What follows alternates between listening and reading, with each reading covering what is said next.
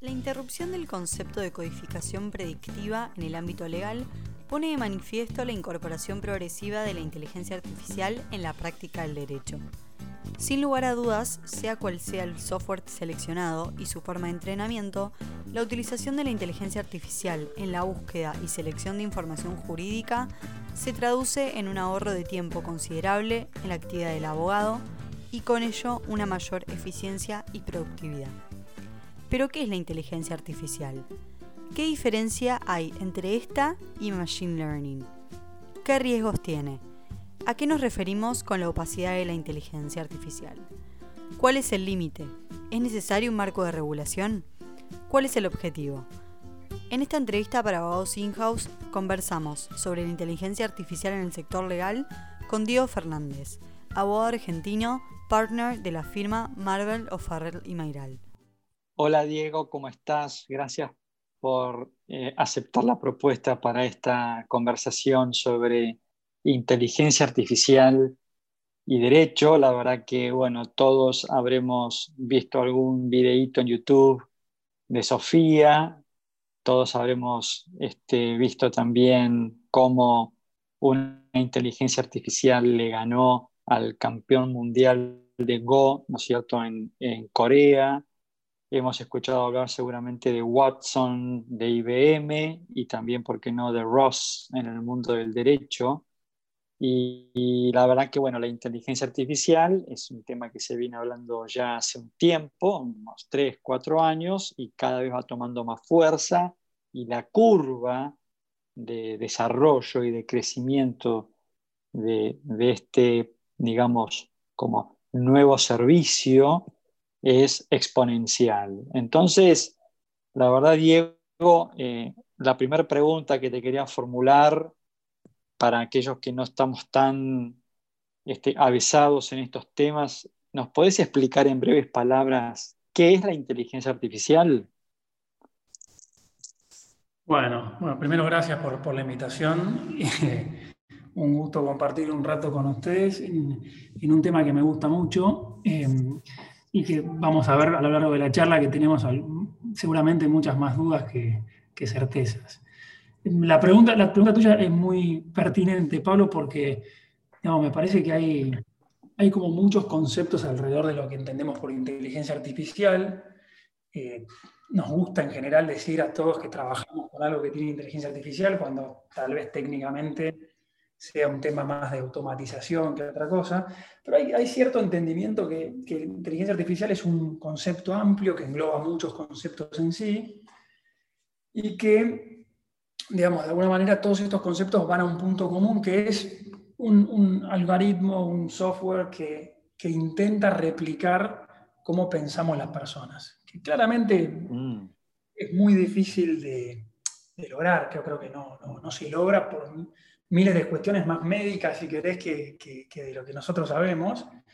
Eh, pero va para ese lado. Y, si me permitís, adentro de, de estos varios conceptos que engloba la palabra, está tal vez uno que es el, uno muy utilizado, que es el de redes neuronales, que seguro lo escuchaste, y, que es un poco esta, esta idea de una, computadora que tiene la capacidad de procesar muchísima información y dentro de esa información encuentra patrones. Y de acuerdo a esos patrones, digamos, le devuelve al que esté usando esta inteligencia, le devuelve eh, cierta información que la encuentra útil para algún fin. En, pocas palabras, eso sería un poco lo que hay detrás de lo que todos decimos de inteligencia artificial. ¿Qué hay de diferente o de similitud entre inteligencia artificial y machine learning? En, realidad, machine learning es una de, de las posibilidades que tenés dentro de la inteligencia artificial y es la, otra, otra, volviendo al, principio de los términos, ¿no? que también los términos son, a veces nos confunden, porque cuando te dicen inteligencia artificial pensás en inteligencia y capaz es una computadora que claramente no tiene inteligencia.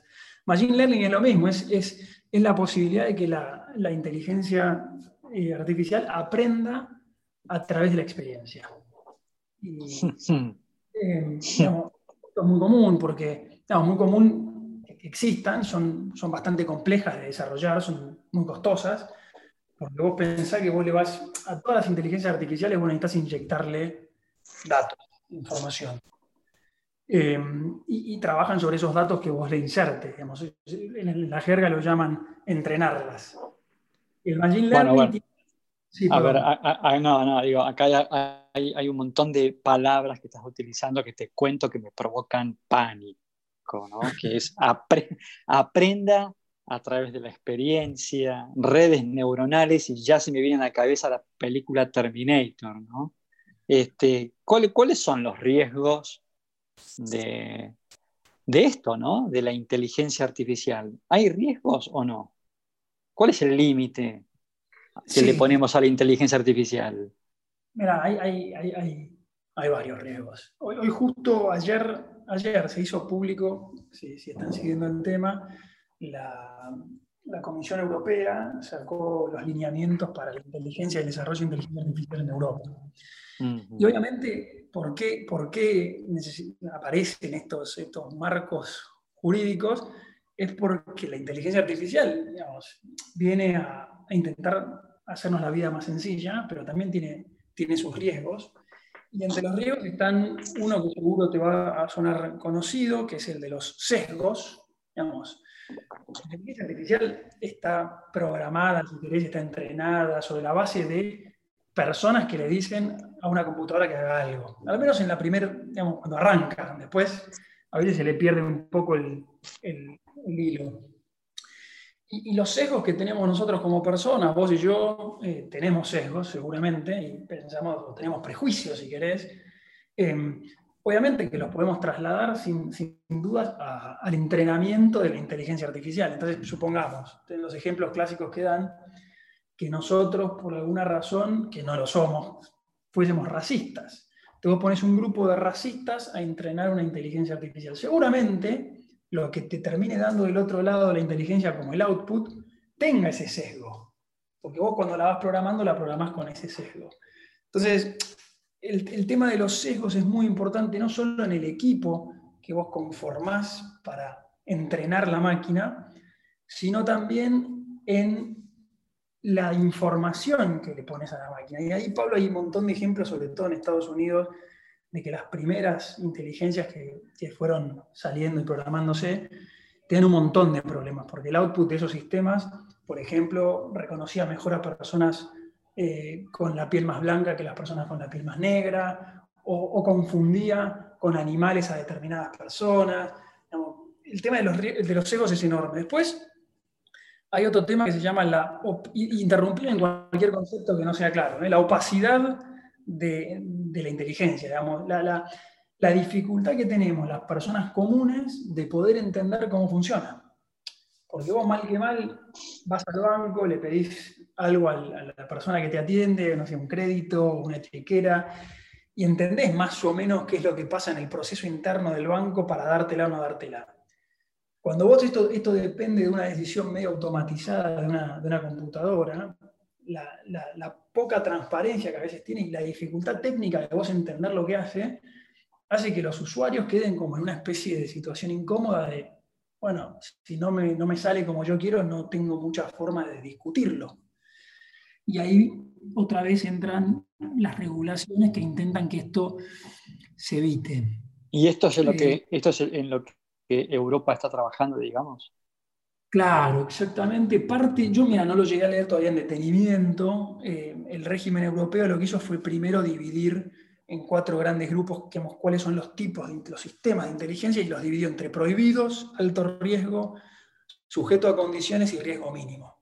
Entonces, te imaginarás que dependiendo de cómo funciona cada uno o, qué, o cuánto riesgo trae para las, las personas, eh, tiene una regulación que lo puede llegar a prohibir, te puede decir que determinada inteligencia que hace A, B o C no se tienen que desarrollar, etc. Y se mete en un terreno que escapa a, lo legal, que es la ética.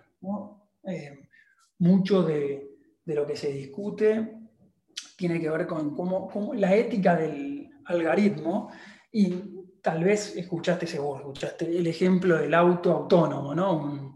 supongamos un auto que está solo digamos, cuando lo programan al auto, evidentemente el software tiene que tener presente en algún momento que puedes venir con el auto, llegas a una intersección de dos calles Y, el ejemplo que te dan está cruzando la señora viejita con el carrito y la mamá con el nenito que viene del colegio. Y el auto tiene que tomar una decisión. Clava los frenos y tal vez mata al conductor o sigue para adelante, mata a las personas que cruzan pero protege al conductor. Ese tipo de, de situaciones que tienen una carga ética fenomenal y que además le sacan otra cosa importante al derecho que es lo imprevisto. Porque si vos lo programás, la situación de imprevista para la computadora no tiene nada. no, no es que vos como humano, cuando estás frente a un accidente, generalmente tenés una reacción que no sabes hasta que te pasa. Correcto. En estos autos vos vas a saber que cuando se encuentren con alguien, el auto va a tomar una decisión que ya está programada. Ya alguien le dijo lo que Entonces también trae un montón de riesgos desde ese punto de vista. ¿Y podrá, podrá este, ese auto en una inteligencia más desarrollada, esto de que aprendo a través de la experiencia y que va acumulando, ¿no es cierto?, la máquina nuevas experiencias, llegar al punto en el cual tome una decisión por sí solo? Bueno, en, eso se, está, de alguna manera se está trabajando. Hoy por hoy, hay, dos cuestiones ahí. Que, que aprende quiere decir que sobre la base de las respuestas que tiene precargadas, y las que interactúa con el usuario que usa la plataforma, se da cuenta que, por ejemplo, si yo te daba a, algo, te daba una respuesta A, y vos todas las veces que interactúas conmigo me decís que en realidad la respuesta es B, la máquina lo que aprende es a darte una respuesta B en vez de una A. No es un aprendizaje como podemos pensarlo, ¿no? Y, y sobre si toman decisiones, hay decisiones que en realidad están, de nuevo, están precargadas, están preseteadas, y es no sé, si por ejemplo el que pide un crédito reúne tres, cuatro condiciones objetivas que la computadora puede verificar por sí, toma la decisión de dar el crédito o no darlo.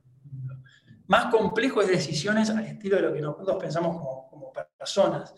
Ahí la respuesta es difícil y, lo que está por verse es cuánto evolucionan eh, y, y, cuánto sabemos, porque otro problema, Pablo, que hay ahí es uno crea una inteligencia, o hay casos en los que se crean inteligencias artificiales que siguen adelante con su desarrollo por Machine Learning.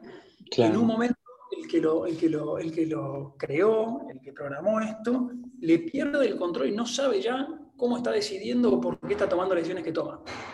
Eh, bueno, de hecho, de, hecho, de hecho, no sé si tuviste la oportunidad de ver el video de, esta máquina que le gana al campeón mundial de Go.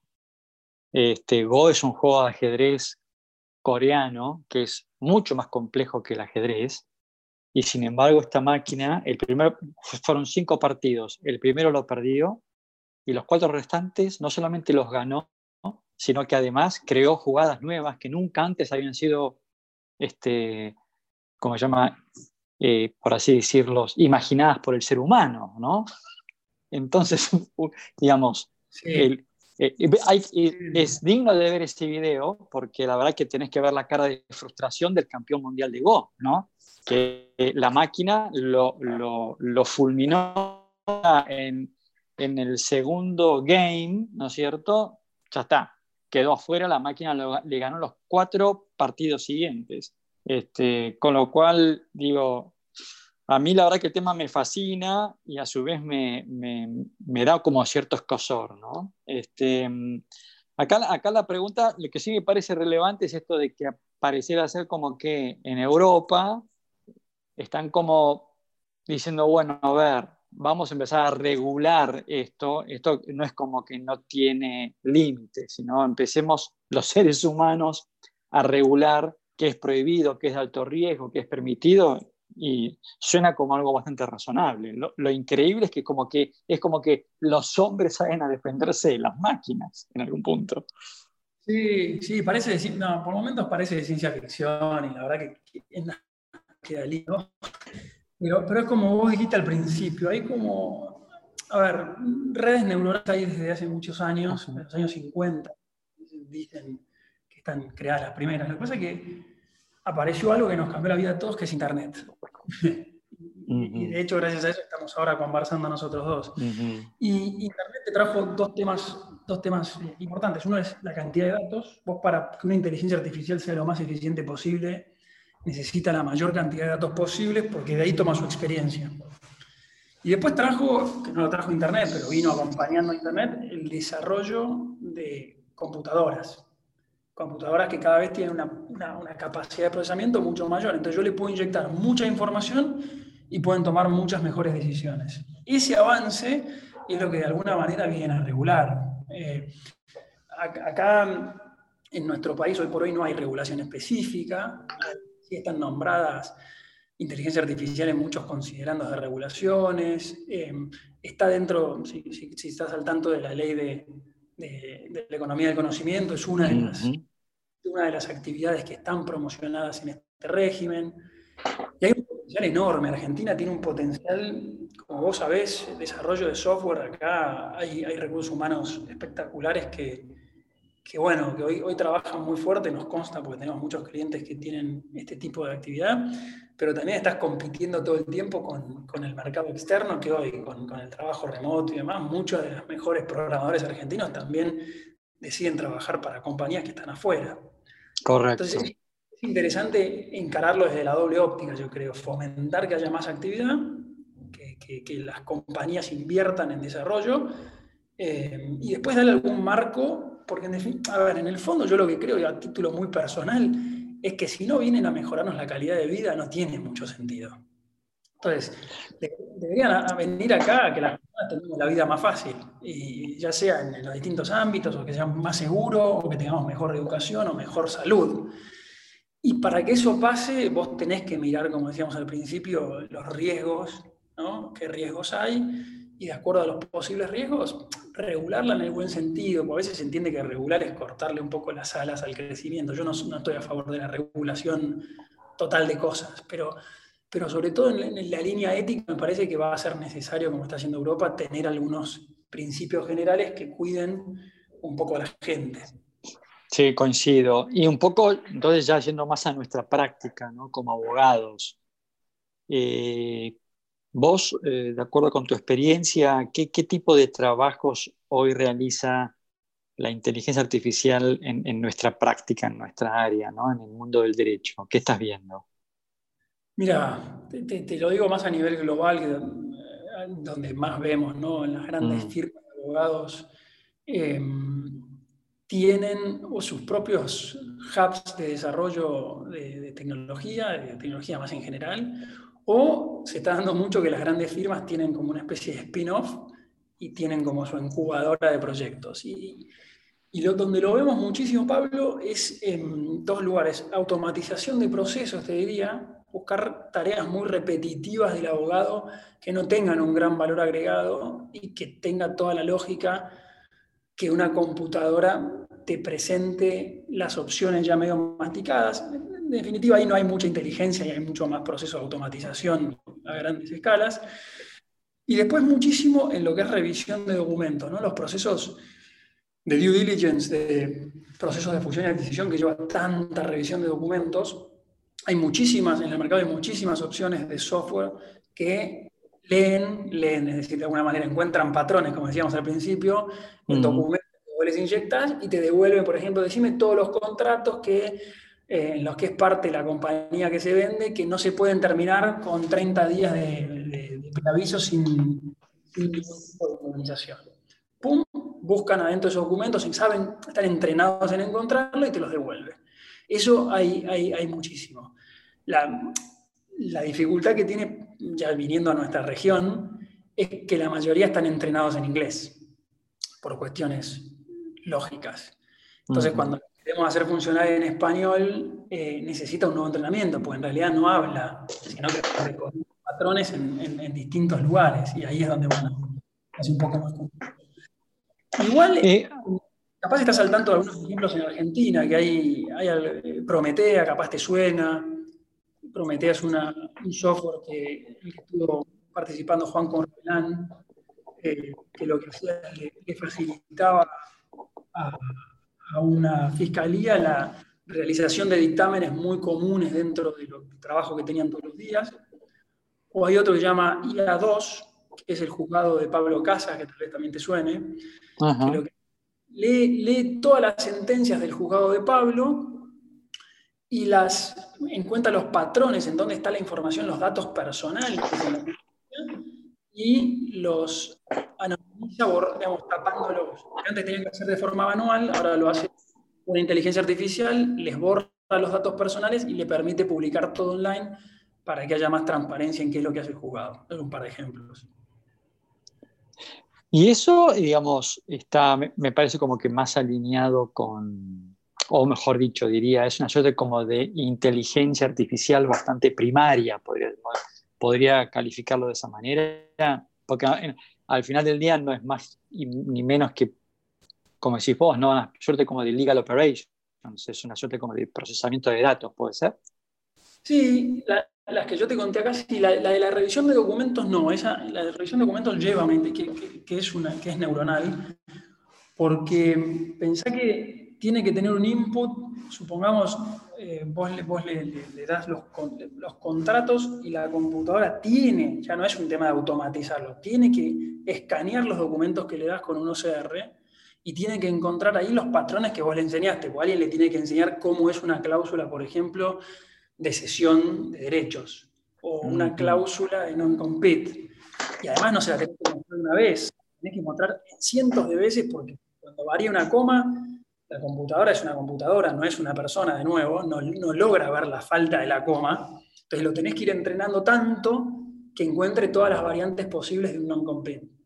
Ese, tipo de desarrollo sí es inteligencia artificial, neuronal y necesita de muchísimo esfuerzo.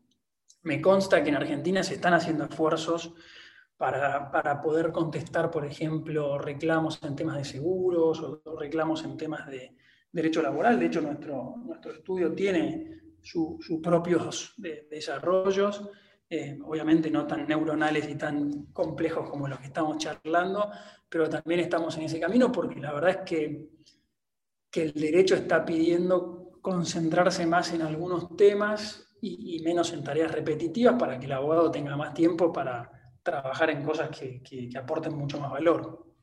Bueno, este, la verdad que una de las preguntas pregunta que tenía para formularte era la que acabas de responder, ¿no? Que era de, bueno, vos venís de Marvalio Farrell, el estudio jurídico más grande de Argentina, uno de los más grandes de América Latina. Entonces la pregunta era, che, ¿ustedes qué están haciendo en esto? Y ya me lo respondiste, es decir, que están con, con estos procesos incorporados. Y acá quisiera un poco hacerte como una especie como de última pregunta, ¿no? Que es, más allá de que los abogados este, somos medio refractarios a estas cosas porque nos da, no es pánico, sino que es como que, pucha, la inteligencia artificial nos va a quitar trabajo, ¿no? Y tu comentario a, no, no nos va a quitar trabajo, vamos a hacer trabajo mucho mejor y nos sacamos de encima el trabajo aburrido, el template, la cosa repetitiva. Lo cual estoy de acuerdo. Ahora, te hago una, pregunta que tiene que ver con, con justamente nuestra profesión y nuestro, nuestro servicio, que es cómo hacemos para el abogado joven, que justamente aprende de lo repetitivo y aprende de, las cosas básicas y elementales, ¿no? de un acta de directorio, de un acta de asamblea, de una carta de documento, de redactar un oficio. ¿no? Son esas pequeñas cosas que son tremendamente repetitivas, pero que a la hora de arrancar en el ejercicio son vitales para que uno entre en contacto con la profesión cuando uno es muy jovencito. Entonces, la pregunta apunta a, esto, ¿no? De desde qué lugar Legal Operations o inteligencia artificial le va a sacar esa escuela al abogado junior. ¿Cuál es tu mirada que venís de un estudio jurídico grande, ¿no? ¿Cuál es tu mirada respecto a esto? ¿Está impactando o no está impactando? Eh, la, pregunta me parece súper súper interesante, Pablo. Eh, sí, tiene un impacto, por supuesto. Como, yo, yo, empecé el estudio con 23 años, 24 creo. Tengo 41 y aprendí mucho de tareas que hoy diríamos tal vez más repetitivas, de bajo valor, etcétera, porque es la manera de formarse. Yo creo que yo soy bastante optimista en general, como, como dije antes, sobre qué vino a ser. Yo creo que, que vamos a tener que, que encontrar otras maneras de capacitar a los abogados más junior, lo cual implica que los abogados más senior con los que trabajen le tienen que dedicar tiempo. Es un tema de, es un tema de, también de tiempo y de voluntad eh, nosotros, de hecho, Eh, lo mismo que vos planteás nos pasó, Pablo, con, el remoto, ¿no? Hace, mm. hace, desde marzo del año pasado que, que a Marval no, no, estamos yendo, estaremos yendo muy esporádico, a veces vamos, sí, pero en general ese trato diario donde uno tenía el ida y vuelta con quien trabaja se tuvo que perder. Entonces empezamos a encontrar otras maneras de socializar, otras llamadas de equipo, llamadas más chicas, trabajar, trabajamos mucho con herramientas colaborativas, entonces trabajamos en el documento a la par, mientras vamos hablando, entonces le vas corrigiendo algo tal vez a alguien y le explicas por qué. Mm. Yo creo que hay que reinventar esa parte. Hay que, hay que, hay que... Me parece una respuesta no solamente muy muy buena, sino que no solamente lo respondes desde la teoría, de lo que debería hacer, sino que lo estás respondiendo desde lo que hicimos, ¿no? De la práctica, de lo que efectivamente ustedes realizaron internamente desde Marvel. Así que bueno, la verdad, Diego, el tema es apasionante. Este, no sé si llegaremos a ser Terminator, pero, pero bueno, me parece que estamos, este, eh, eh, me parece que en, en, en los albores o en los inicios de, una inteligencia artificial que no sabemos cómo se va a, desarrollar y hasta dónde va a llegar, ¿no? Así que eh, la verdad que quería agradecerte por tu tiempo, fue una charla súper, súper interesante y bueno, espero que este sea el primero de muchos encuentros. Muchas gracias, Pablo. El agradecido soy yo y, la verdad que disfruté mucho la charla de, este tema. Cuenten conmigo para, para seguir con estas conversaciones cuando, cuando sea necesario. Hemos conversado con Diego Fernández, abogado de la firma Marvalo Farrell y Mayral. Hemos conversado sobre inteligencia artificial, redes neuronales, procesos de datos, aprendizaje a través de la experiencia de las máquinas. Así que bueno, un mundo que se nos abre, un mundo que hoy está presente los esperamos en los próximos ciclos de actualización para la revista Abogados In-House.